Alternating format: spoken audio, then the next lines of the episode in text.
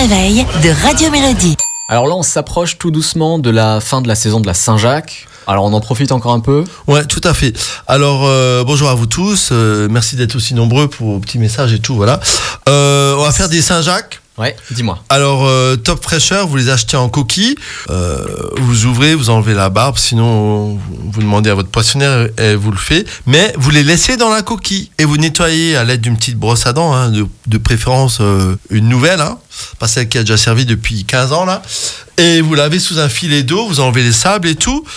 Et donc, vous laissez la Saint-Jacques dans la coquille. Et au-dessus, on va mettre un beurre persillé. Donc, comme un beurre maître d'hôtel, un peu de chapelure. Et on va cuire quelques petites pommes de terre rates qu'on épluche et qu'on coupe en petits cubes, qu'on met autour de la Saint-Jacques. Vous mettez ça au four 4 minutes à 180 degrés sur un fond de gros sel pour que vos Saint-Jacques soient droites et que le beurre ne coule pas. Tout simplement des coquilles Saint-Jacques au beurre persillé et pommes de terre, c'est super bon.